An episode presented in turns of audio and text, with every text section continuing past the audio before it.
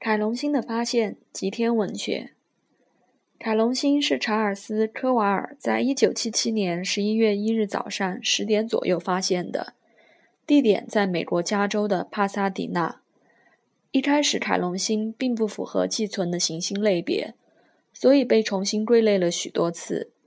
譬如，曾经被视为小行星和彗星，到目前为止，它仍然有两种身份：一是彗星。九五 P，另一个是小行星二零六零。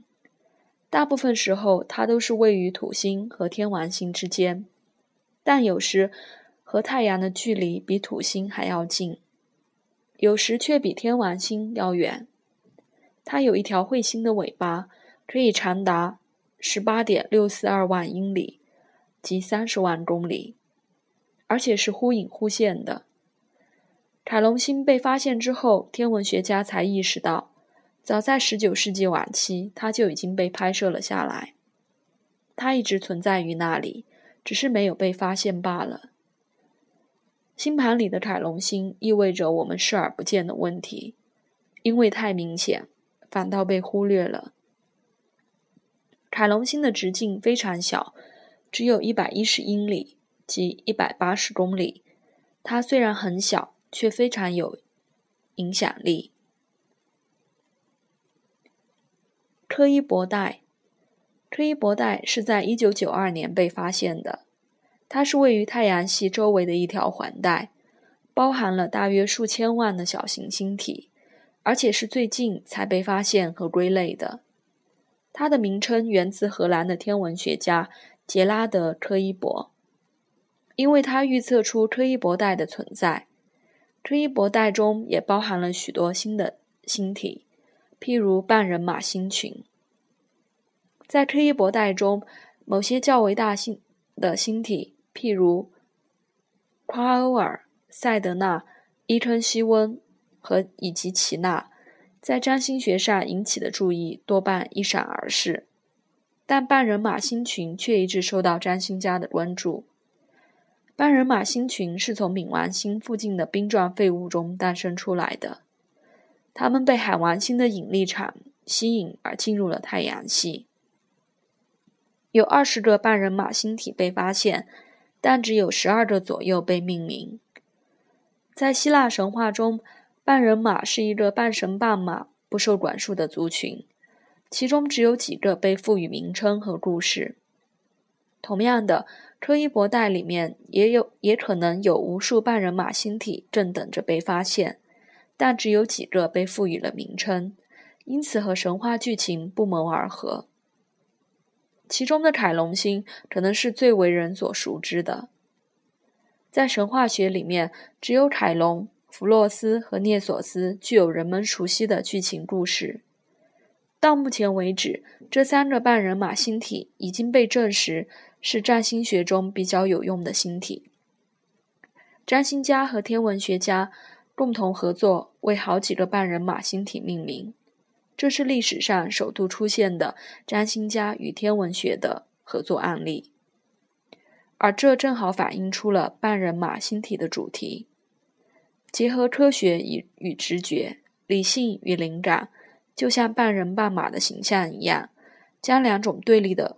和陌生的特质融合在一起。轨道特征：半人马星群是次级行星，它们带有某些明显的特征。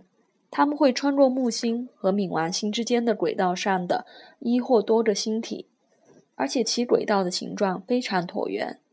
这意味着有时以很快的速度通过某些星座，有时则花较长的时间通过其他星座。举例来说。凯龙星在双鱼座与母羊座上大约停留八年，在处处女座和天秤座上则大约停留两年。凯龙星绕我环绕一圈大概是五十年的时间，弗洛斯是九十年，涅索斯则是一百二十四年。凯龙星和太阳的平均距离是十三点七三 AU。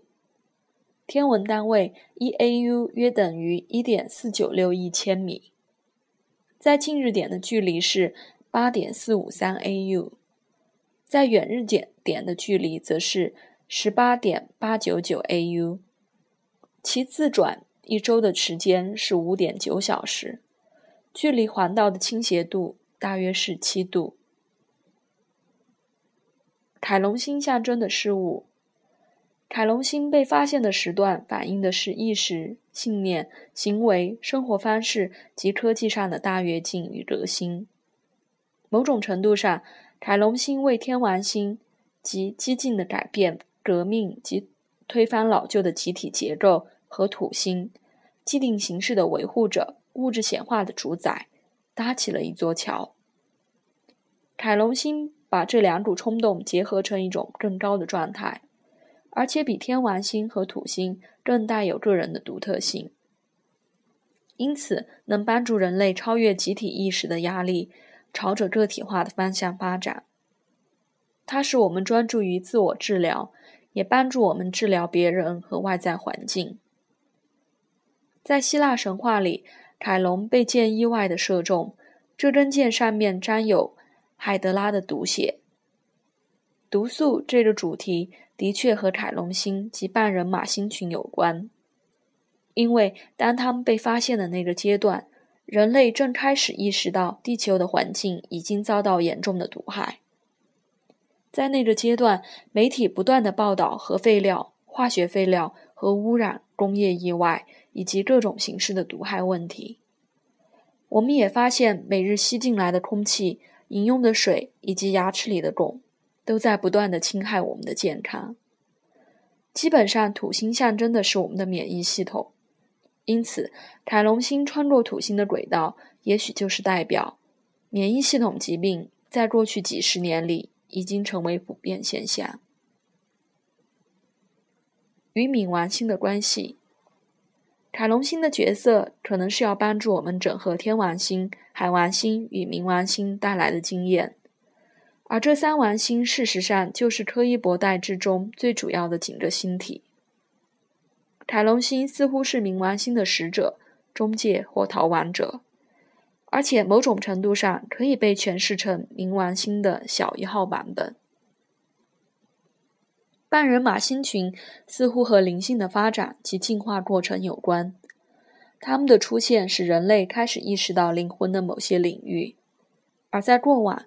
只有隐士、神秘主义者、萨满教徒以及献身于内在旅程的修行者，才有能力意识到这些领域。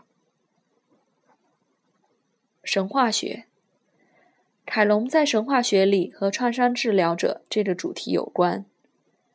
凯龙是克罗诺斯、土星和海仙女斐莱拉生下的儿子。由于父母怀他的时候都是马的身形。所以他一生下来就是半人半马的样子。当菲莱拉看到儿子的那一刻，着实被他的长相吓到了。于是他赶紧祈祷孩子能变成不一样的长相。后来他还是抛弃了凯龙，幸好有一位牧羊人拯救了他，将他带到太阳神阿波罗的面前。在这里，菲莱拉代表的是制造痛苦的原始心态。无法如实接纳事情的真相，只是一味的反映出负面和抗拒的态度。凯龙被带到阿波罗面前，则反映了神话学与天文学的呼应关系，因为凯龙星和半人半马星群都是向内朝太阳行进的。这部分的神话情节提醒了我们一件事。那就是内心的痛苦和冲动必须以慈悲的觉知加以关照，因为阿波罗象征的就是治疗、音乐、预言能力和其他的记忆。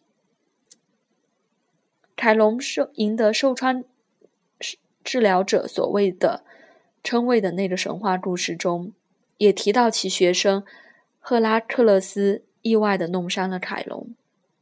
由于凯龙是带有一半神性的生物，所以是不死的，却因为伤口中了毒而无法治愈。基于此理，凯龙在占星学里代表的就是有能力救别人，但无法救自己。由于凯龙历经长时间的痛苦而无法成功的治愈自己，于是决定和普罗米修斯交换位置。后者因为愚弄了宙斯木星而被绑在岩石上接受惩罚。交换位置之后的凯龙和普罗米修斯都从痛苦中解脱了。凯龙最后终于求得一死，而且成为南十字星群里不朽的半人马星体。这个典故强而有力地象征着人类痛苦的解决方式：彻底地发展出同情心以及对痛苦的接纳度，同时要对他人的痛苦产生悲悯之心。